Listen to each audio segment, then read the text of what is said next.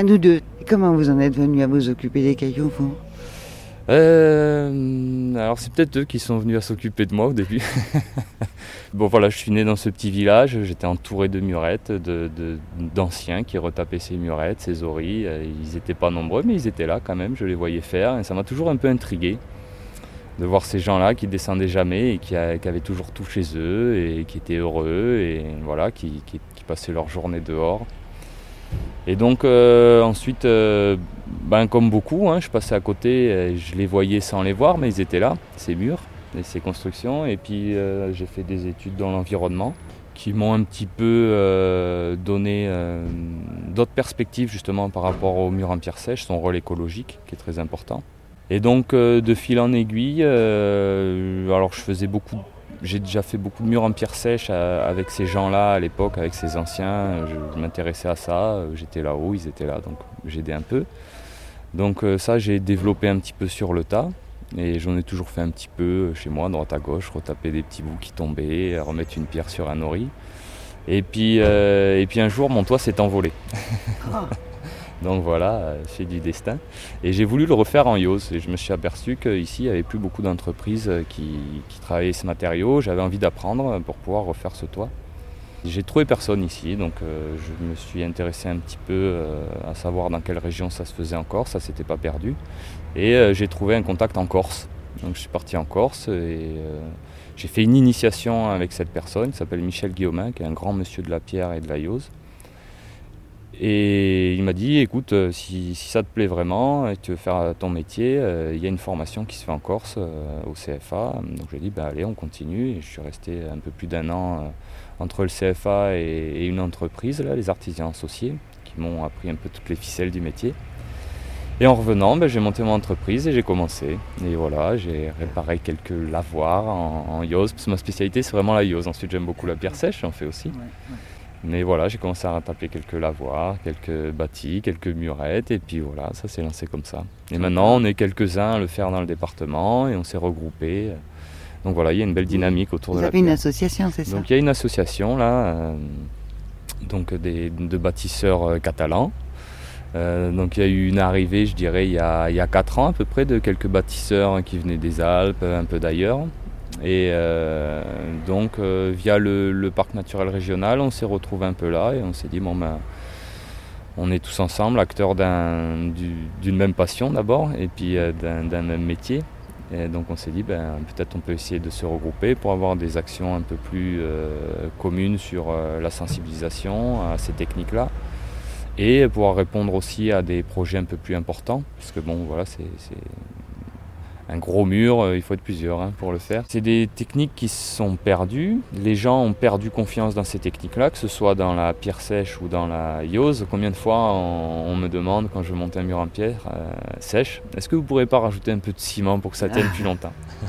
Alors bon, ben, voilà, moi je suis persuadé que ça tient plus longtemps que le ciment, mais après euh, il y a des études là-dessus qui sont menées qui sont plutôt favorables pour la pierre sèche pour l'instant. Donc euh, voilà, il, faut un petit peu resensibiliser les gens qui, ont perdu confiance en ça. Et donc pour ça, eh ben, c'est vrai qu'on essaie euh, de ne pas faire du gros mur agricole, on fait des murs qui sont un petit peu taillés, un petit peu travaillés. Puis chaque, chaque bâtisseur apporte son style, hein, que ce soit sur la pierre sèche ou, ou encore plus sur, euh, sur la yose, parce que la yose c'est de la pierre sèche, mais en plus il faut que ce soit étanche, donc il faut vraiment bien l'ajuster.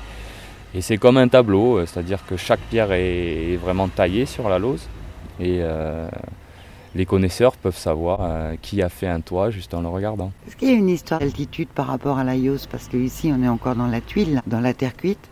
À partir de Cerdigna, ça commence à peu près? Oui, on, va dire à partir de Cerdigna, mais en fait on en voit sur Villefranche, on en voit encore un peu sur Banyuls, on en voit sur, sur Tête, sur Vinça. Et après, alors tout ce qui est conflant au conflant, il y en a énormément effectivement à partir de Sardinia, Evol, la vallée de Noël, tout le Cap Cyr, la Cerdagne.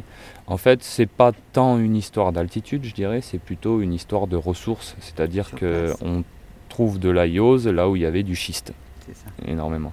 Donc c'est vrai que la zone schiste, Ici, euh, ben, il y avait les tuileries, il y avait l'argile. Euh, c'est pas qu'il n'y avait pas de schiste, mais bon, c'était plus simple de couvrir en tuiles. Il y avait plus de ressources, à mon avis, et, d'entreprises autour de ça. Voilà. Et par contre, dans les montagnes où à l'époque il fallait amener les matériaux mhm. via les chemins multiers et compagnie, bon, c'était plus compliqué de faire monter de la tuile, donc on utilisait ce qu'il y avait là. Et, ben là, il y avait de la, il y avait du schiste, donc et ben on utilisait la yose. À Montette, par exemple, qui est une zone granitique, donc là, la yose arrivait par certains cols. Euh, par la, vallée qui mène sur euh, Olette et Vol et compagnie. Mais euh, globalement, comme c'était pas un matériau locaux, on s'est rendu compte que très anciennement c'était plutôt du chaume. Ah oui. Voilà. Donc, euh, ben voilà, ils utilisaient les ressources qu'ils avaient. Hein, donc, euh, on a eu des toits en chaume ici en Il y a eu des toits en chaume, ouais. Ça alors ben, Comme on cultivait le seigle, oui, donc on avait ces toits en chaume, on avait aussi certains toits en genêt. On n'imagine pas cette diversité comme ça aujourd'hui, c'est fou. Des fois, on, va se promener tout en haut d'une montagne et puis on voit un vestige, une petite murette, une petite oreille, une petite cabane. Et on peut imaginer, moi j'aime beaucoup euh, lire un peu le paysage autour et imaginer la personne qui vivait là. Ouais, c'est dingue. On a du mal à se rendre compte.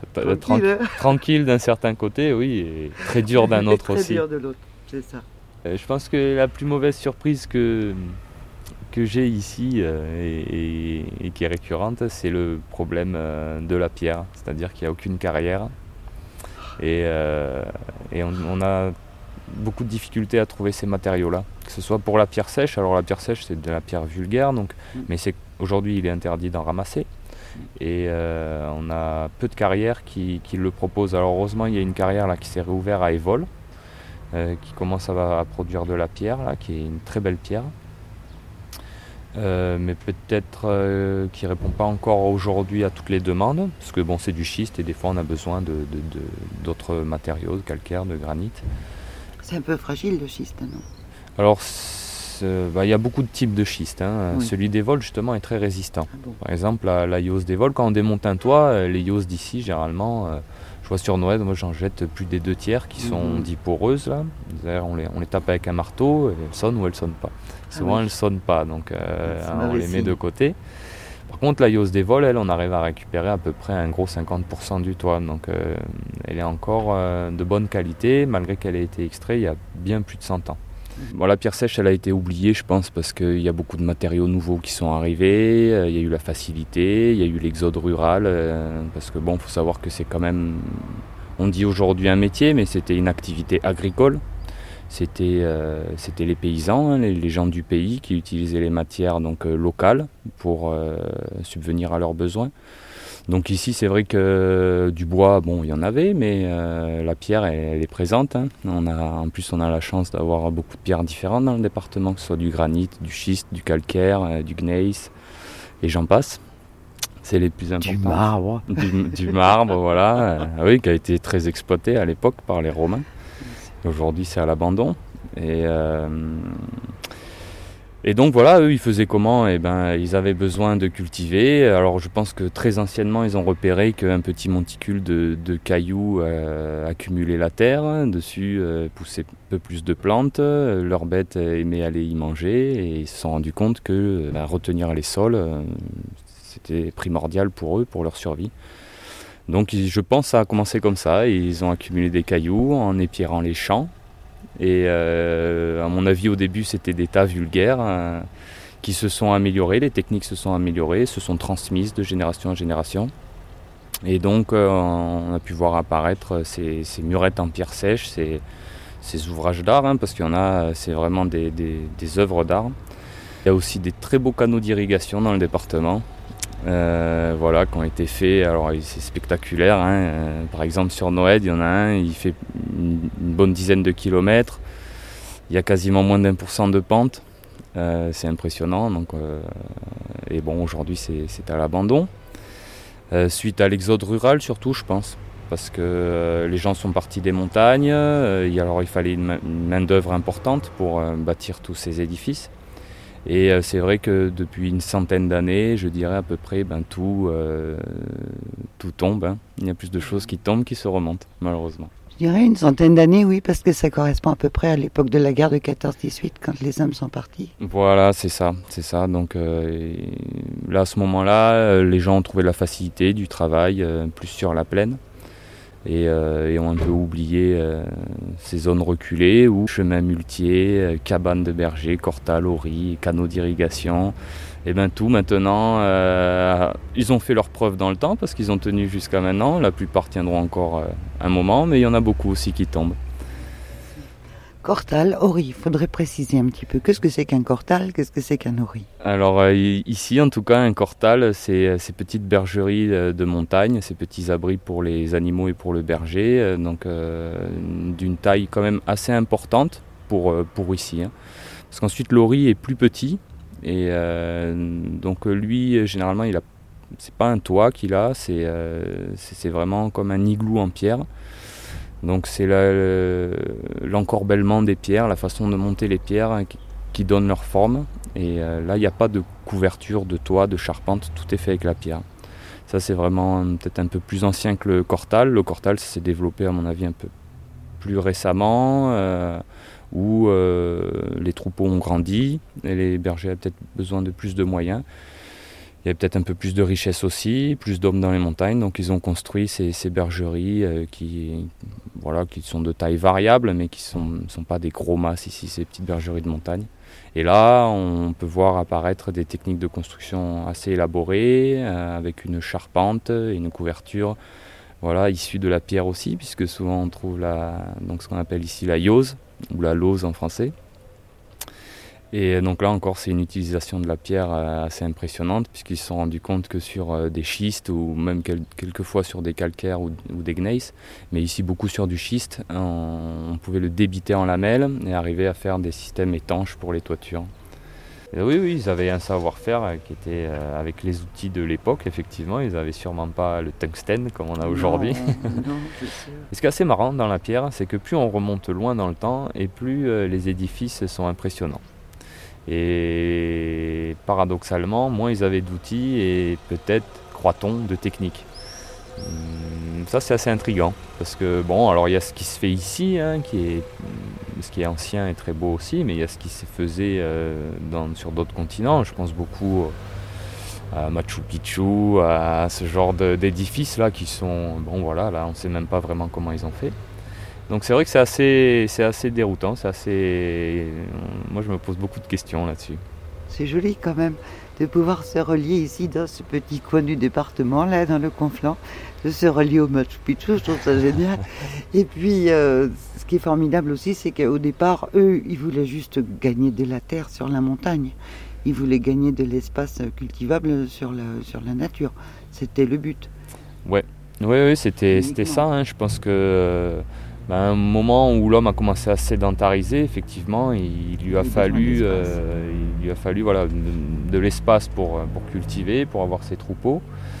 Et euh, il lui a fallu comprendre comment fonctionnait son milieu. Et euh, de là, et ben, il a réagi en fonction, utilisé ce qu'il avait sur place parce qu'il n'avait rien d'autre et, euh, façonner, ouais, façonner les paysages. Hein. Je dis souvent, alors c'est peut-être pas vraiment vrai, mais je dis souvent si on mettait toutes les murettes qu'on a dans le département bout à bout, on serait pas loin de la muraille de Chine. Est-ce que vous avez une idée de ce qu'on faisait pousser sur ces fèches euh, bah, essentiellement du seigle, je pense. Euh, après, euh, bon, il y avait des cultures plus proches des villages de, maraîchères, hein, de vivrières et maraîchères, mais c'était essentiellement du seigle, je pense, des, voilà, des céréales adaptées à la montagne. Puis il y a la différence entre les fèches du dessus du canal et du dessous du canal. On n'y faisait pas pousser les mêmes choses. On ne hein. pas pousser les mêmes choses. Bah, souvent, ce qui était irrigable, c'était cultivé. Hmm. Ce qui l'était moins, c'était pâturé. Moi, je pense que voilà, on est, euh, on est une génération charnière, et donc c'est vrai que petit, euh, j'ai eu la chance de vivre dans, ce petit village perdu dans la montagne qui est Noël, où euh, ben, j'étais un des premiers enfants qui, qui, renaissait dans le village après de nombreuses années, et donc il y avait beaucoup d'anciens, et ces gens-là, ben oui, effectivement, ils descendaient très peu à Prades, et, ils avaient vécu quasiment toute leur vie à Noël, en subvenant avec ce qu'ils avaient autour. Et, et donc, euh, ben voilà, ouais, c'était une autarcie complète. C'était une autarcie complète. Et c'est vrai que c'est un choc de génération, mais en même temps, c'est là où je dis qu'on est une génération euh, charnière parce que si certaines choses ne sont pas transmises aujourd'hui, je pense qu'elles seront oubliées pour longtemps.